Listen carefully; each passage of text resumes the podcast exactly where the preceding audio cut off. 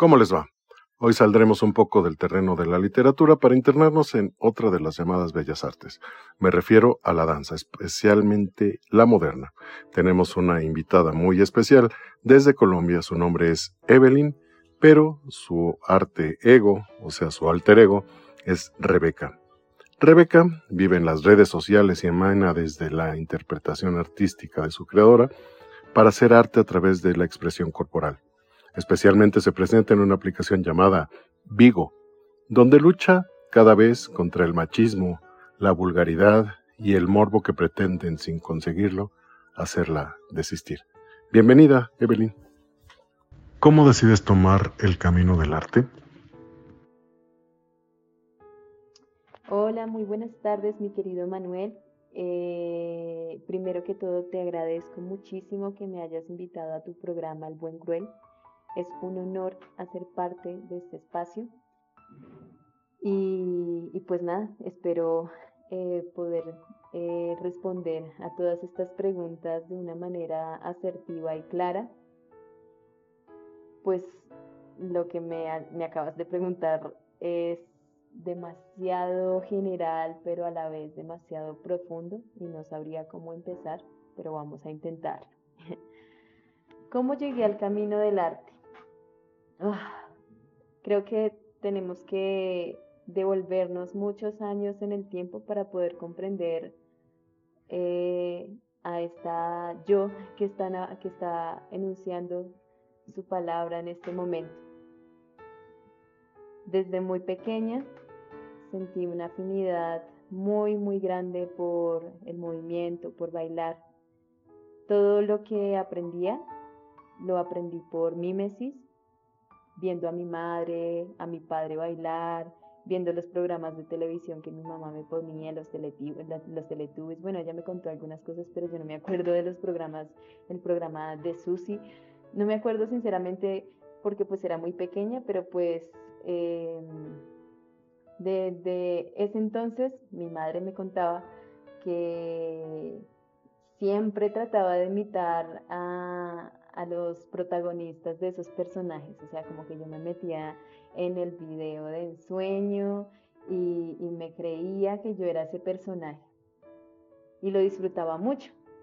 Lo que yo recuerdo de mis primeras épocas en donde, en donde bailaba y, que sentía mucha, mucha, mucha eh, libertad era cuando íbamos a las fiestas de cumpleaños de algún familiar X eh, o a una feria que mis papás bailaban y mi mamá me sacaba a bailar o yo la sacaba a bailar y, me acuerdo que yo abrazaba a mi mamá y nos poníamos a bailar y terminaba sudando hasta donde no más podían recuerdo esa época porque eh, sentía que podía expresarme, expresar todo lo que no sabía decir con mi cuerpo, expresar esa alegría, expresar esa libertad, eh, un poco también desahogarme. Eh, y pues bueno, luego de eso mi madre decidió matricularnos en una escuela que quedaba a unas pocas casas de donde estábamos viviendo. Y allí eh, estudié con una maestra eh, que se llama Marina Mesa en la Fundación Danzas Carolina. Nos cobraba 5 mil pesos por estar ahí. Allí estuvimos un año y medio aproximadamente y de ese proceso me quedó mucho en el cuerpo. Eh, teníamos que hacer fonomínicas, teníamos que hacer porras, bailábamos de todo. Realmente fue el mapalé, mejor dicho, y yo, lo, yo me lo disfrutaba y al principio pues me costaba mucho eh, pues coordinar, pero no me importaba y yo me mentalizaba que hasta que no hiciera bien el paso yo no me, no me iba a descansar. Entonces ahí me di cuenta que realmente me apasionaba mucho el baile, eh, practicar esta disciplina. Luego de eso nos cambiamos de casa, estuvimos un tiempo ahí por dificultades eh, un poco eh, personales. con la directora de la fundación, decidimos no, no continuar y duramos, bueno, mi hermana decidió ya no seguir en el camino de, la danza, pero yo en, en un momento de, de, crisis, de catarsis, eh, decidí entrar a una audición eh, que estaban haciendo en mi colegio de danza. Y era una, una, una audición para entrar a un programa al que le llamaban Jóvenes Talento y esa, ese programa lo dirigía el maestro Jorge Esmeral. Allí estuve, presenté la audición, me fue súper bien, eh, agendaron ensayos para poder eh, hacer parte del, grupo piloto, estuve yendo a los ensayos, en ese entonces vivía en Ciudad Bolívar, y pues claro, desplazarme hasta, hasta el lugar de los ensayos era pues un poco difícil, ¿no? Mi mamá me llevaba a los ensayos y, pues yo me esforcé mucho, o sea, como que yo me metí en la película de que yo era esa bailarina de la película que se iba a la audición y que mejor dicho tenía que ser la mejor. Yo me metí en esa película, la verdad, aquí hablando entre nos y todas las personas que nos están escuchando. Estaba muy envidiada con, con pues con esa manera de, percibir eh, el ambiente de competencia en, la danza, ¿sí? con esos imaginarios, con la manera en cómo representaba eh, a, una bailarina y cuando yo escuchaba hablar a mi profesor eh, de que no, de que una bailarina se alimenta de tal manera, que entrena tantas horas, pues yo me, me apasionaba mucho, ¿no? Y yo le hacía caso al pie de la letra, no que si me decía que no comer dulces, pues no comer dulces, que si me decía que tomar mucha agua, pues tomar mucha agua. Bueno, en ese entonces ya estaba eh, a mis 16 años trabajando eh, con, ese maestro eh, y pues me convertí en una de sus mejores bailarinas en ese entonces. Luego de eso me metí a la compañía profesional de, de la fundación que en ese entonces nos estaba prestando los espacios para poder eh, tomar las clases con el programa de, Jóvenes Talento, que es la, la, Fundación Ballet Folclórico Tierra Colombiana. Y allí estuve, eh, no solo como grupo piloto, sino haciendo la prueba para, para bailar profesionalmente con ellos. Y eh, yo, estaba, yo estaba en una encrucijada. Eh, a mis 16 años ya iba a terminar mi proceso en el colegio, que sinceramente fue un poco difícil, pero lo hice con ayuda de mi mamá, con ayuda de, de, mi hermana, de todos ahí como que estuvieron pendientes porque a veces como que estaba que tiraba la toalla con el estudio. Em, y me di cuenta que lo que más me gustaba hacer en el mundo era bailar. Eh, me presenté a la Universidad Nacional, no pasé por poco puntaje y pues debió ser por algo. De hecho, el día de la audición me pasó de todo, hasta me vomité.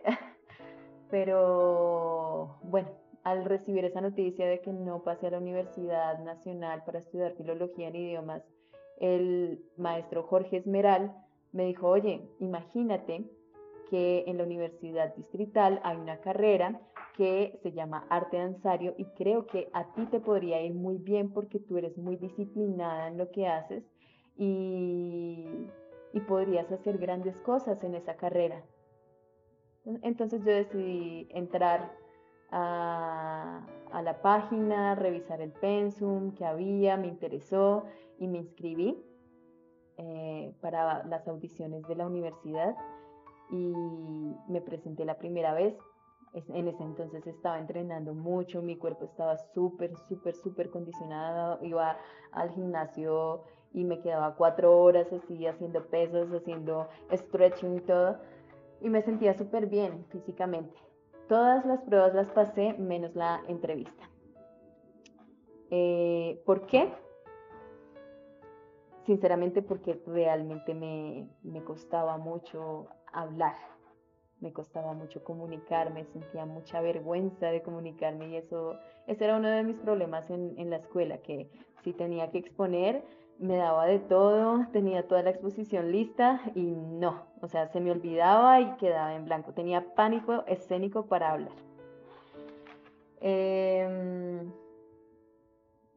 luego de eso, em, pues de, todas estas pruebas que me hicieron, llegó la, la prueba más importante para mí, que era la entrevista, en donde me hicieron una pregunta que no pude responder, que en este momento ya no recuerdo muy bien, pero no la pude responder. Y me pasó de todo. Fue de color rojo, rosado, verde, negro, pálido, o sea, por la cara me pasó de todo. Y no pude responder la, la pregunta. Y mientras estaba sentada viendo lo que me estaban diciendo, paralizada, empecé a llorar. Fue como volver a, mis épocas de colegio. No sabía qué hacer, no sabía qué decir. Finalmente, eh, cuando recibí los, resultados, de las audiciones, todas mis pruebas salieron perfectas menos la entrevista y por eso no pasé la primera vez a esa universidad. Decidí presentarme otra vez y esa otra vez dije, no, como sea, tengo que responder, tengo que ponerme el reto de responder la pregunta de la entrevista porque yo me sentía súper bien en todo menos en, la, en, la, en, en, la, en la entrevista para hablar. Y me fue bien, quedé de quintas de, pues, de, de, la lista de los que, de los que obtuvieron mejor puntaje. Ah, no mentiras, quedé segundas, si no estoy mal, quedé segundas en la lista de los que obtuvieron mejor puntaje. Entré a la universidad y ahí todo, eh, pues toda la vida me cambió. Todavía estaba eh, tomando mis clases con Jorge Esmeral, estaba trabajando con una compañía y estaba en la universidad con una carga académica muy, muy grande. Llegué a un punto en donde colapsé porque estaba entrenando alrededor de 10 horas diarias, no solamente con las materias que estaba viendo en la universidad, sino con lo que estaba haciendo en la compañía, lo que estaba haciendo en la fundación del maestro Jorge Esmeral y colapsé. Andaba en bicicleta todos los días, tenía que subir la montaña de mi casa, en ese entonces ya había empezado a dictar clases, tenía que ir a lejísimos para ir a dictar una clase, la otra, y, pues bueno, mi cuerpo colapsó en un punto y, estaba en una encrucijada porque había conocido una materia en la universidad que era la materia de Internacional 2, en donde, en donde se estaba dando flamenco. Y en uno de los paros de la universidad, universidad pública, eh, pues las, las clases se cancelaron, todo se canceló y yo decidí, eh, junto con el maestro que, que, estaba dando esa clase, seguir estudiando eh, flamenco con él para poder mejorar mi técnica y todo el asunto. Me interesó mucho el tema del compás, de la música, ¿sí? Todo eso me, me hacía sentir eh, fuerza, como la... Me, me volvió a, enfrentar cara a cara con un ser que por mucho tiempo había silenciado, con una mujer que por mucho tiempo había silenciado, pero a la vez estaba en, pues en una, en, en, una situación un poco contradictoria, porque el personaje con el que estaba dictando, eh, eh, tomando clases, Francisco, pues era el profesor con el que tuve una relación sentimental. Bueno, diamantes. ¿Por qué lo anuncio? Porque creo que esto es importante a la hora de, contar la historia de Rebeca, de la Rebeca que, surge en, este presente. Tuve una relación sentimental con ese chico, con ese señor, y, y pues así fue durante unos cuantos años. Decidí dejar la compañía, porque realmente hay unas problemáticas muy fuertes y es el tema de la explotación laboral, ¿no? A ti te dicen, no, te vamos a llevar de gira, toda la vaina, pero eh, tú tienes que pagar los pasajes, tienes que pagar todo esto y, ti te vamos a pagar una miseria, ¿sí? Entonces es como, no, lo siento, pero creo que no es por ahí. Decidí salirme de la compañía preciso cuando ya me habían elegido como bailarina principal para ir a la gira y continuar con mi proceso de, del flamenco. Entré a estudiar con una maestra que se llama Silvana Reyes flamenco y me dediqué de lleno al flamenco. Dejé al ballet folclórico y en ese entonces ya estaba em, eh, cerrando mis procesos con, con el programa de, jóvenes talento, porque pues el tiempo ya no me daba, mi carga académica era bastante fuerte. Y em, ya como para resumir, porque ya llevo como 10 minutos. Resulta que todos estos acontecimientos me llevan a elegir el camino del arte, no solamente de bailar por bailar, sino de ser un artista, porque traigo una historia muy grande, tengo unas raíces muy grandes, mi raíz es mi mamá, mi raíz es mi papá, mi hermana, eh, todas las cosas que, sucedieron cuando, cuando era pequeña, eh, todos esos acontecimientos que fui yo misma demarcando eh, con cada experiencia que decidí tomar con cada persona. y eso me, me forjó, pero también me, me dejó muchas, muchas heridas que en gran parte sanaron, en otra, en otra parte pues están ahí como, ok, esta herida te recuerda que debes hacer esto y esto y esto para que tú puedas sanarla y ya no, no sientas ese dolor, ¿no? Eh, y es esa necesidad tan grande de decir algo, ¿no? De decir, de hablar con el cuerpo en su totalidad. Ahora me estoy enfrentando a esto, a la palabra me, ha costado mucho, pero lo estoy intentando y estoy aprendiendo con, nobleza, con tranquilidad a tomar esta lección. Y, pues me da mucha alegría que, me inviten a un podcast a hablar sobre mi historia, me siento halagada.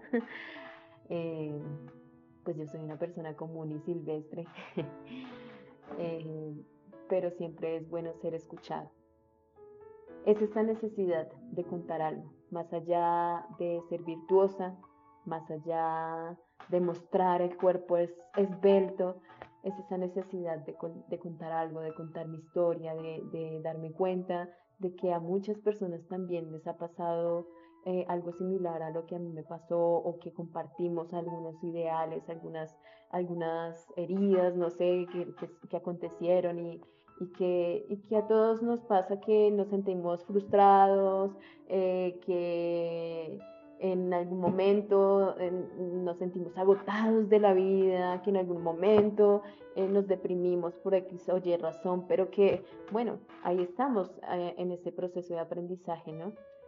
y pues eso es lo que yo quiero hacer, ¿no? Con el arte, contar mi historia y a través de esa manera de contar esas historias eh, ayudará a que mucha gente se sane.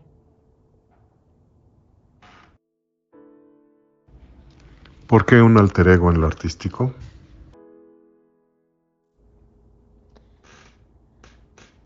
Rebeca nace para proteger mi identidad. Escogí el nombre de Rebeca por porque cuando estaba en la universidad tomaba clases con una chica a la que admiraba mucho que se llamaba Rebeca. Y ella tenía unas características en su personalidad muy particulares, muy especiales. Era empoderada, era bufona, era muy chistosa, pero tenía un humor negro que admiraba muchísimo. Sentía que ella era todo lo que yo no era en ese momento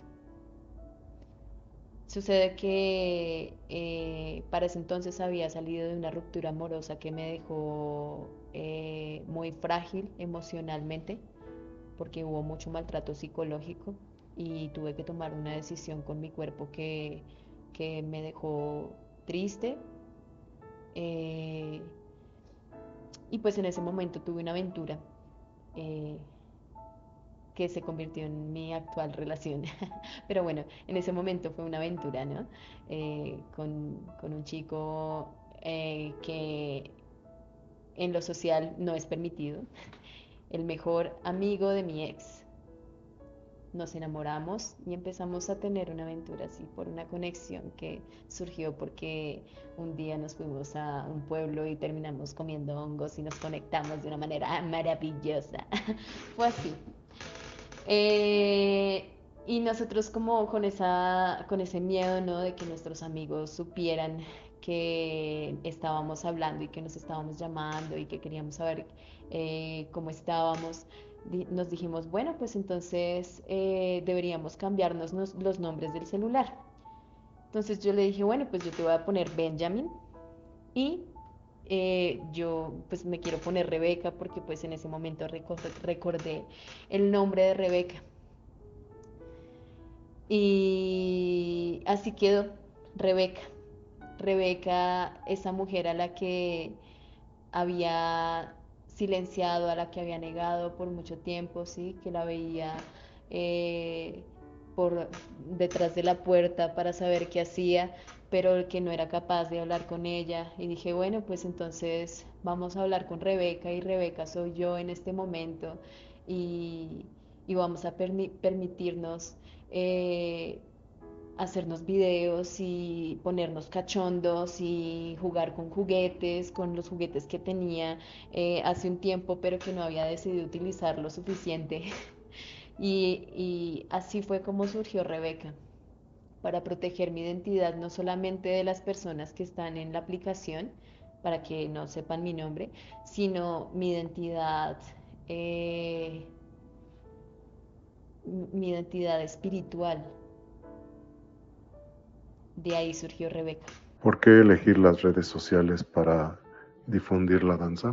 Bueno, pues como tú bien lo sabes, eh, el tema de las redes sociales es eh, algo que ha surgido desde hace poco, que se ha estudiado poco, pero que ya muchos filósofos eh, especializados en el tema lo están haciendo y han sacado muchos artículos y libros alrededor de eso, eh, tanto mm, composiciones en donde dicen, bueno, la virtualidad se puede utilizar para temas terapéuticos, pedagógicos, como mm, se puede utilizar para temas que realmente enferman a la sociedad, ¿no?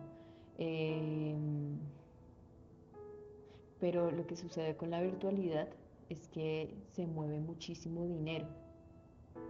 Se mueve muchísimo dinero en cantidades exorbitantes y, y pues esto o sea, la gente lo sabe, ¿no? TikTok, por ejemplo, genera muchísimo, muchísimo dinero. Tú, eh, si, le pegas a un video que hiciste y la gente y tuvo muchas visualizaciones, empiezas a monetizar y a monetizar sobre ese tipo de contenido.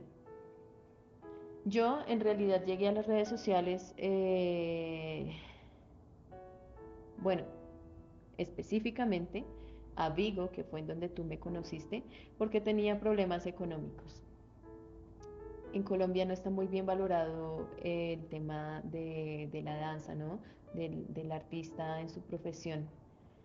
Y lamentablemente muchas personas que también son artistas, eh, por la necesidad de ganar algo de dinero, eh, pues nos han jodido de alguna manera al cobrar, no sé, por una clase 20 mil pesos o por un show en 90 mil pesos. Y, pues claro, si tú quieres trabajar como independiente eh, y no trabajar para una empresa que te va a, pagar 50 mil pesos por dar dos horas de clase, entonces la cosa cambia, ¿no? Porque las personas dicen, no, pero tú cómo me vas a cobrar eh, 50 mil, 60 mil, 70 mil pesos por una clase cuando otra persona me la está ofreciendo a 20 mil. Entonces es complicado, ¿no? Porque mm, todavía no se tiene del todo esa cultura de, del, valorar el arte, ¿no? También porque nos lo han negado muchísimo porque históricamente Colombia ha vivido mucha guerra por el, por el narcotráfico, por tanta gente que desaparece. Bueno, yo me imagino que tú debes saber un poquito eh, acerca de, pues de lo que ha vivido Colombia. Eh, pero pues bueno, no me voy a centrar en ese tema. Sin embargo, eso nos ha afectado a nosotros como artistas y, pues a todas las manifestaciones que se venían gestando, ¿no? De diferentes eh, pueblos, ¿sí? Eh, a nivel musical, a nivel dancístico, etc. Pero bueno, yo llegué realmente a la aplicación de Vigo porque tenía problemas e-, económicos, todavía vivía con mi madre, las clases que dictaba no me alcanzaban sino solamente para comer, para los pasajes, eh, lo básico, pero yo no aportaba nada en mi casa. Eh, muchas veces eh, si quería salir con alguien pues no podía porque pues con qué plata, ¿sí? Y en las entidades como en los colegios o en compensar pues piden un un cartón para que tú ejerzas tu profesión. No importa si tú dictas clases desde los 12 años, eh, pero necesitas tener un cartón. Entonces eso es un poco complejo, porque sí, eh, es verdad que hay muchas personas que están trabajando por, por porque al arte se le, se le dé su lugar, al arte de la danza, sobre todo, eh, que ha sido pues tan olvidado y, como tan subestimado. Pero también es, es, un poco complejo porque hay muchas personas, breakdancers, eh, no sé, flamencos, eh, que son supremamente profesionales en lo que hacen y no necesita tener un cartón para lograrlo. Pero también está la otra cara de la moneda, que hay gente de instituciones como la institución de, pues, nuestra universidad distrital, universidad pública, que están trabajando porque eh, se den estos espacios, ¿no? que no sea solamente la música, eh, las artes plásticas como las artes mayores, sino que también la danza tenga un lugar ahí, ¿no? y, que, exista esa posibilidad de profesionalizarse eh, en una universidad, ¿no? La danza también es una profesión. Y eso, la verdad, lo, lo valoro y lo respeto mucho y, me parece muy admirable el trabajo de los maestros que han estado ahí. Eh, pues proyectando esa carrera para que muchos estudiantes de, la universidad, de la facultad, eh, salgan como artistas profesionales y, tengan eh, oportunidades en otros espacios. Sin embargo, pues yo estudiando, dictando clases, no le puedo dar tiempo a una empresa de trabajar todo el día. Entonces dije, bueno, pues está bien, vamos a buscar otra cosa. Un día me encontré con esa aplicación y me metí, presenté la entrevista, empecé bailando flamenco y yo pues no tenía ni idea de qué significaba esto de las redes sociales porque realmente eran espacios que yo criticaba, de los cuales yo tenía muchos prejuicios, eh, porque veía que muchos eh, streamers eh, tenían muchas visualizaciones por hacer básicamente estupideces, bromas, ¿no? Y entonces cuando entro y empiezo a probar, suerte, me doy cuenta que esta aplicación eh, tiene públicos diversos, pero a la vez que, pero que a la vez tienen pues unas similitudes, ¿no? Eh, ha sido todo un proceso, ¿no? Muy largo. Y como a los dos meses me lesioné, de la rodilla, me rompí el ligamento cruzado anterior, no podía bailar y no sabía qué hacer en la aplicación porque pues me costaba mucho hablar, o sea, yo no, yo no entré a la aplicación para hablar con la gente, con el fin de hablar con la gente, sino más bien con el fin de, de, no sé, de dar clases, de bailar, de, demostrar lo que sabía de flamenco y si alguien quería preguntarme del flamenco o de la danza contemporánea, que lo hiciera. Eh, pero no se dio así no se dio así y, y finalmente en ese periodo que también se junta con, con, este momento en donde yo estaba teniendo una aventura con, con mi actual pareja, eh, decidí empezar a leer cosas de literatura erótica. Me encontré con un libro que me habían regalado hace, hace mucho tiempo y dije, pues bueno, vamos a hacer literatura erótica. ¿Por qué lo decidí? Porque un día me senté a analizar la aplicación y me di cuenta que habían muchas chicas vendiendo contenido pornográfico y se vestían sexys y bueno, los manes le decían un poco de cosas y, y pues a mí me llegaban tipos así, ¿no? Eh, oye, vendes privados, oye, vendes videos eh, y pues así mismo pues la necesidad tiene cara de perro. Eh, yo en algún momento dije, bueno, pues vamos a intentarlo. Y, por esa eh, ingenuidad, por ser tan ingenua, resulté estafada en muchas ocasiones. Y ahí fue cuando empecé a dejar salir a Rebeca, ¿no? Entonces, eh, Rebeca ya no era la chica que vendía que, que leía libros para la gente, sino ahora era un personaje que actuaba eh, y tenía esas características tan especiales que tenía la Rebeca que yo conocí. Sí, era una bufona, eh, si trataba mal a alguien, pues le, le, valía verga. Y entonces eh, ahí fue cuando empecé a construir al personaje de Rebeca, que poquito a poco también se fue deconstruyendo y empezaron a surgir otras facetas de, esa Rebeca. Y entonces eh, empecé a ver una necesidad muy grande por entrar a, compartir el arte desde otros lugares, ¿no? Porque pues analizando el público, que iba a mi transmisión y que solía, solía frecuentar en todas las, transmisiones, eh, pues era un público en donde pues uno se encontraba con chicos que estaban muy solos y querían entretenerse y olvidarse de, su vida eh, porque tenían muchos problemas.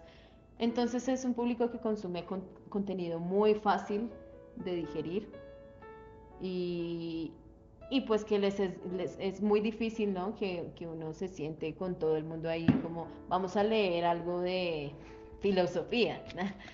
No, entonces dije, ¿cómo hacer para que este público quiera saber más de lo que hago y de las preguntas que tengo alrededor de la sexualidad sin que se aburran? Entonces, por eso creé a Rebeca y por eso Rebeca muchas veces salía erótica, eh, bailando con vestidos un poco traslúcidos a contraluz. Eh, o a veces leía textos, eh, pero ah, transformándolo ¿no? y volviéndolo todo un performance. Y, y, poquito a poco he conseguido público, pero es difícil, la verdad. Es difícil transformar este tipo de espacios en donde ya están muy viciados por tanto pornografía, por tanto chisme, como por tanta toxicidad que, hay ahí, ¿no? Y pues bueno, ahorita lo estoy intentando. Siento que estoy perdida, pero que tengo muchas ganas de, seguir aprendiendo de, estas maneras de, compartir el arte, porque creo que muchas de las personas que se suelen conectar a este tipo de aplicaciones lo hacen porque están muchas veces solas. Hace poco me, encontré con un chico que me dijo, oye, yo te, pago 250 diamantes para que tú me veas masturbándome. Y yo pues le dije, bueno, está bien. El caso es que yo nunca lo vi masturbándose. Me pagó y todo, pero yo no lo vi masturbándose. porque se me pasó, habían, pues tenía muchas cosas que hacer y como que se me pasó el mensaje de él, él me envió los 250 diamantes y cuando recibo un mensaje en mi WhatsApp, porque ya le había enviado el WhatsApp de Rebeca, perdón, em, y él me decía, no, tú me estafaste, eh, yo, yo te dije que te daba las 250 eh, diamantes y no era mucho, pero pues tú me dijiste que sí y me siento estafado. Yo le dije, no, lo siento, discúlpame, yo siempre cumplo lo que digo y si en algún momento se me pasó, discúlpame, pero pues no fue porque yo quisiera estafarte, ni mucho menos. Solamente se me pasó. Y entonces él me dice, oye, ¿es verdad o es que te parezco repugnante? Dime que soy repugnante. Y yo, no, tú no eres repugnante. Y él, ¿de verdad no te parezco repugnante? Y yo, pues no, tú no me pareces repugnante, o sea, ni siquiera te conozco como para decir, para, para hacer esa, esa apreciación sobre ti. Y entonces yo le pregunté más bien, ¿por qué tú crees? ¿Por qué te estás diciendo a ti mismo que eres repugnante? Y entonces él me dijo, no, es que yo he estado muy, mucho tiempo solo, me siento muy deprimido. Eh, eh, siento que no sé cómo empezar mi vida, sé que lo que estoy haciendo está mal, de pedirte contenido, yo le dije, no, no está mal, o sea, yo creo que eso es otra manera de vivir la sexualidad, es normal ver pornografía, es normal si tú me quieres comprar un video erótico o pornográfico, es normal, ¿sí? es tu manera de vivir la sexualidad, pero el problema es que tú te sientas mal por ello, así como, así como yo les contaba que me sentía mal cuando me masturbaba, pues son cosas aprendidas, eso, eso también sucede con los hombres, ¿no? Que se sienten mal muchas veces, no estoy hablando a nivel general, estoy hablando como de muchos casos específicos que pues se vienen repitiendo como un patrón que se sienten mal que porque tienen el pene muy grande o porque lo tienen muy pequeño o porque son gordos o porque son flacos, ¿sí? Eh, y esto es debido a todos esos estereotipos que, que, consumimos en la internet y en la televisión y pues en las redes sociales a nivel general, ¿no? Cómo nos moldeamos a, a lo que vemos, ¿no? Como ah, este tiene un millón de, seguidores, de visualizaciones, porque hace tal cosa, esta nena eh, se opera los labios, se opera la nariz, se opera todo y se ve divina regia mi amor y ese es el prototipo de mujer que tengo que ser y por eso me siento mal con mi cuerpo, pues eso básicamente le pasaba al hombre. Aparte de que trabajaba 14 horas diarias prácticamente, vivía solo, no se alimentaba bien, y pues imagínate la esclavitud hasta dónde lo lleva uno, ¿no? De esa necesidad de, querer tener cosas, pero no poder disfrutarlas. Eh, pero aún así necesito trabajar porque necesito cosas. Entonces eso le pasaba a él. Lo llamé y nos vimos, él estaba casi desnudo, tenía unos pantaloncillos y estaba con la verga parada. y yo lo vi, no me, no me, no me quería dejar ver su cara, solamente me mostró su, su falo con sus calzoncillos, su cuerpo casi desnudo. Y yo le dije, oye, yo quiero ver tu cara. Y él, ¿de verdad quieres ver mi cara? Y yo sí, yo quiero ver lo hermoso que eres. Entonces me mostró su cara y estaba casi llorando. O sea, lo curioso es que estaba casi llorando, pero tenía la verga parada. Disociación, ¿no? Y yo lo vi yo le dije, tú eres hermoso. Yo no entiendo por qué dices que eres feo, que eres repugnante. ¿Por qué te dices esas cosas? Si eres hermoso. O sea, si tú no te alimentas bien, o sea, si te, te sientes mal, que porque tienes pancita, lo que sea, pues alimentate bien, trata de, respirar, como de estar tranquilo. Bueno, yo le dije muchísimas cosas, no sé, en ese momento como que sentí que el gran espíritu del universo entró en mí y dijo muchas cosas. Y el man ya estaba listo con la verga en la mano y yo le dije, siéntate, hagamos un ejercicio. Nos sentamos y le dije, coloca tus manos relajadas mirando hacia arriba y cierra tus ojitos y solamente escúchame. Literal lo traté como un bebé. Y le empecé a hablar con una voz arrulladora y le dije, empieza respirando. Inhala profundo, exhala. Y así por un tiempo, por unos cuantos minutos. Y luego le empecé a decir que era hermoso,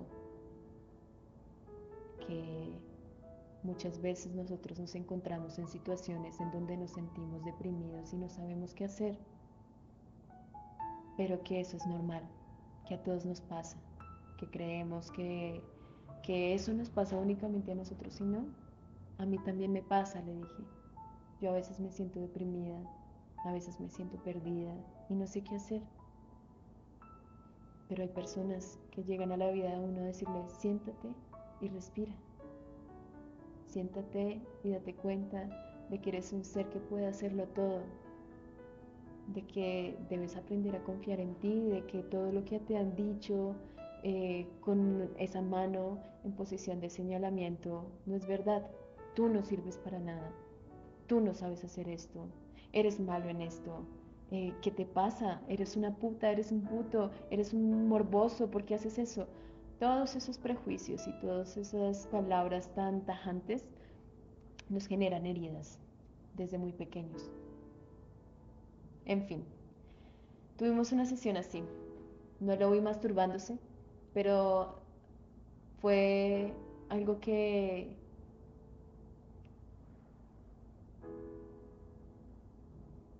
que se transformó. Va más allá del orgasmo físico.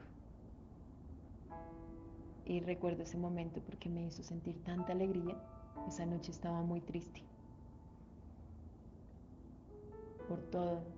Porque las redes sociales a ti te llevan a un estado de, de, locura de alguna manera. Yo pensaba que estaba loca antes de eso, pero esa de estar en las redes sociales, uff, es una locura. Y si uno no está lo suficientemente fuerte, uno puede ir con, con esa corriente, puede irse con la corriente, corriente, hasta que llega al abismo y no se da cuenta en dónde, en dónde se perdió. Son como espejos, espejos en donde o tú te puedes mirar para analizar qué es lo que está pasando, o en donde tú te puedes perder en ti mismo, o más bien en una máscara que, que tú construyes de lo que crees que tú eres a través de las redes es como una red, es como una viuda gigante negra que está ahí como a ver quién está distraída y te atrapa en el momento en el que, en el que tú menos te das cuenta. Por eso estoy en estas redes, estoy aprendiendo a, estoy aprendiendo de mí, estoy aprendiendo de la gente, porque sé que muchas personas que están en esta aplicación eh, son como, como, como el paciente que, que atendí hace unos pocos días, o como yo. Hay todo tipo de personas, porque sé que debo, como investigadora, desligarme de todos esos prejuicios para poder ver la realidad o para poder ver todas las realidades que hay y hacer un análisis eh, sobre eso. Yo no puedo decir las redes sociales son una mierda si yo no sé y no he analizado qué es lo que sucede realmente con este tipo de redes sociales. Empecé con Vigo, quién sabe si me vaya para OnlyFans o para TikTok. Bueno, el fin es que eh, por eso estoy haciendo lo que hago en esta aplicación con Rebeca y con Evelyn juntas en este momento. ¿Y cómo manejar el morbo de la audiencia siendo que es un arte erótico? Pues la verdad ha sido muy difícil manejar el morbo de la audiencia porque yo también soy muy morbosa. Soy absolutamente fetichista y quisiera seguir aprendiendo ah, todo acerca del, del BDSM y de lo tántrico también. Yo creo que lo erótico también se podría ligar a lo pornográfico desde mi punto de vista, no estoy hablando por todos, desde mi punto de vista yo podría ligar lo erótico con lo pornográfico y, lo morboso también, en lo morboso, en el morbo también, o sea, si tú, no sé, que te, haya pasado a ti que un día ves a tu pareja y tu pareja tiene el vestido ligeramente arriba y se le, ve eh, como ese glúteo eh, cae ¿no? y, se, y se marca una, una ruguita casi empezando el isquiotibial con, con, su, con su glúteo mm, con, su, con su glúteo bajo y es como, ok, tú te imaginas un poco de cosas, ¿no? Eso me parece morboso. Aunque también se puede ligar la palabra como con lo corrompido, ¿no? Pero pues es que hay muchas, pues hay muchas maneras de ver la sexualidad. Eso ha sido un poco difícil porque me he encontrado con mucha gente demasiado densa, en el sentido en, el que, por ejemplo, en principios la Rebeca que, estaba construyendo era una Rebeca eh, más que fetichista, absolutamente morbosa. Entonces me encontré con muchos pedófilos, me encontré con sofilia y me encontré con necrofilia mal, o sea, con manes que me querían, o man, yo no sé qué tipo de personas porque nunca les vi su cara, pero ellos querían obligarme a ver eso y yo entré en un estado de, locura, literal, porque en ese, en ese momento necesitaba dinero, pero no sabía cómo manejar eso y al final dije, no, a la verga voy a cortar con esto, voy a bloquearlos y voy a tratar de tener filtros. Tener filtros es eh, poner reglas, ¿no? Así como las chicas que dicen One Gala Shield por siete videos, pues básicamente yo estoy haciendo eso, ¿no? Siete videos por One Gala Shield, pero eh, esta, aplicación eh, pues es un espacio que se lucra con este tipo de contenido sexual, básicamente. Pero en donde tú sabes que, perdón, eh, se, me, se me desordenó un poco la información. Ellos se lucran con el contenido sexual, pero no es una aplicación que públicamente se anuncia como que vende contenido sexual. ¿Por qué? Porque pues el inicio de esta aplicación básicamente fue una de, conocer amigos, una red social, sí, como de, bueno, si quieres conseguir pareja, pues consigues pareja y tales. Pero eh, no es solamente la aplicación, es la gente que habita en la aplicación, ¿no? Y, las necesidades que están ahí. Entonces esa, necesidad provocó que muchas chicas vieran en, la venta de contenido eh, pornográfico a través de videos caseros eh, una salida económica más grande. ¿Por qué? Porque la aplicación realmente paga muy mal y ellas necesitan llegar a metas muy altas para poder ver algo de dinero en esa aplicación. Sin embargo, eh, pues eh, las consecuencias son que creen perfiles falsos de, ellas, vendiendo sus, revendiendo sus videos, eh, que les hagan persecuciones virtuales y que lleguen esos videos a sus familiares. Bueno, me he encontrado con todo tipo de casos. Y a mí me ha pasado, me pasó que una persona hizo un perfil falso, una de las personas que me estafó hizo un perfil falso con los primeros videos que hice y los estaba intentando revender. Y me imagino que debe haber muchos perfiles falsos en este momento. Son consecuencias que en este momento pues tengo que asumir. Eh, ha sido muy difícil, la verdad.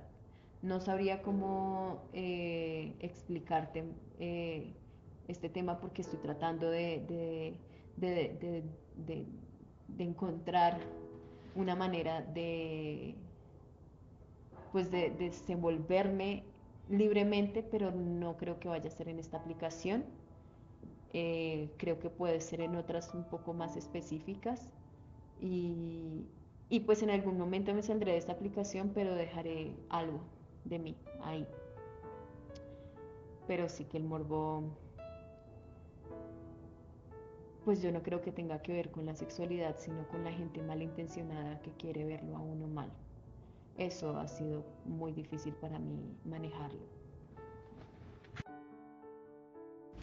Además de lo que haces en redes, has desarrollado algunas meditaciones, clases, ¿cierto? Yo em, siempre he tenido una afinidad con el tema de la meditación. Cuando era más jovencita, eh, durante mis procesos en, en, la, en la escuela donde yo estaba, de la fundación del ballet folclórico. Eh, me metí mucho en el tema, pues me metí a internet a investigar qué era eso de la meditación y, tomaba eh, cosas en YouTube, cursos en YouTube, em, pues empíricamente, ¿no? Y en este camino me he encontrado con muchas personas que hacen meditación, que conocen eh, mm, mucha información al respecto de lo que es el Tantra. Eh, he practicado, he, hecho algunas prácticas de BDSM y pues la danza misma también me ha llevado a, encontrar en el yoga, en la meditación, eh, a, pesar de que yo no soy certificada como profe de meditación, eh, una herramienta que me permite eh, sanar, sanarme, porque muchas veces estos imaginarios de cómo debería ser un bailarín, pues han sido pues complejos, ¿no? Como que uno termina lesionado y por todas estas etiquetas que le ponen a uno de que no, entonces como empezaste a bailar ballet desde los 17 años, entonces eres un bailarín tardío, pero no te das cuenta, o sea, negando, ¿no? Toda esa raíz de, de cuando, no sé, un, chico que nació en el, en el Cauca y vio a sus madres cantando y bailando. Eh, y, y, y, él, baila naturalmente como ellos bailan, entonces él es un bailarín tardío, pues no, no es un bailarín tardío. Entonces, em, pues a mí me pasó lo mismo eh, con el tema de la danza, o sea, todo tiene su pro y su contra. Y por eso llegué al yoga, porque en un punto de mi vida ah, dancística me lesioné, me agoté físicamente, casi me da fibromalgia, eh, me lesioné, eh, otra vez la rodilla. he, pasado por diversas lesiones por esa necesidad de, querer ser mejor, de querer, de, querer ser la super primera bailarina. Y eso me ha llevado a entender que no tiene por qué ser así y que mi camino eh, puede ser el camino de un intérprete, pero también de, de, una persona que ayuda a sanar. Y en el yoga he encontrado eso todo ha sido muy, muy eh, empírico. Y yo comparto todos estos saberes que encuentro en la internet o que encuentro en las clases de tantra, en las clases de yoga que he tomado por fuera, eh, pues una herramienta para poder eh, crear mis propias clases, básicamente, mis propias sesiones de meditación reconozco que todavía soy muy biche, que, me falta todavía eh, investigar más, ¿sí? Yo siempre trato de denunciarlo cada vez que estoy enfrente del cuerpo de una persona, como no me creas nada lo que estoy diciendo porque yo no lo sé todo, ¿sí? Pero voy a estar pendiente de tu proceso, de tu cuerpo, eh, trato de investigar todo su historial, ¿no? De lesiones, de lo que sea, para poder darle una sesión de una clase, de una meditación, lo que sea, a la persona eh, que está eh, enfrente de mí, ya sea a través de una pantalla o presencialmente. Y pues ese ha sido mi trabajo básicamente la vida me está enseñando a ser pedagoga, me está enseñando a ser terapeuta, a ser artista, eh, me está enseñando a vivir básicamente a través de estas herramientas que me he topado en el camino. Y pues eso sería.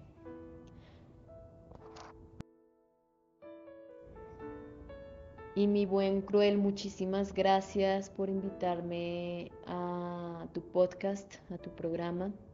Es un honor para mí y agradezco mucho que me escuches, que me brindes este espacio. Me siento, siento que es un honor compartir con un poeta como tú. Eh, a pesar de que no te conozco, siento en tu energía algo que me está enseñando mucho y, y pues nada, espero que nos podamos volver a ver algún día y gracias a todas las personas, a todos los oyentes que están ahí escuchándonos. Eh, síganme chicos, estoy en Instagram como Rebeca con doble C punto Salvatore con doble T. Eh, y como EB con B pequeña, raya abajo, artist, ¿sí? Artista en inglés, pero artist, raya abajo, S-U-E. ¿Listo? Y en Vigo, Vigo Life, estoy como rebe.bat, o sea, rebeca.mala, básicamente. Eh, y nada, nos estaremos escuchando en la próxima ocasión. Un abracito para todos. Pues como habrán escuchado, esta entrevista se hizo tal cual vía WhatsApp, precisamente haciendo uso de las redes sociales que nos permiten estar en comunicación directa. Quiero agradecer a Evelyn, a Rebeca, un artista que ha buscado espacios de expresión, formas de mostrar su talento y aportar algo en esta vida. Agradecemos mucho tu tiempo, tus respuestas, así como la paciencia de hacer dos ocasiones esta entrevista, pues el primer archivo de audio se nos vació, cosas de las redes, un abrazo y gracias por escuchar. Somos El Buen Cruel por el nuevo boom de la letra iberoamericana. Muchas gracias.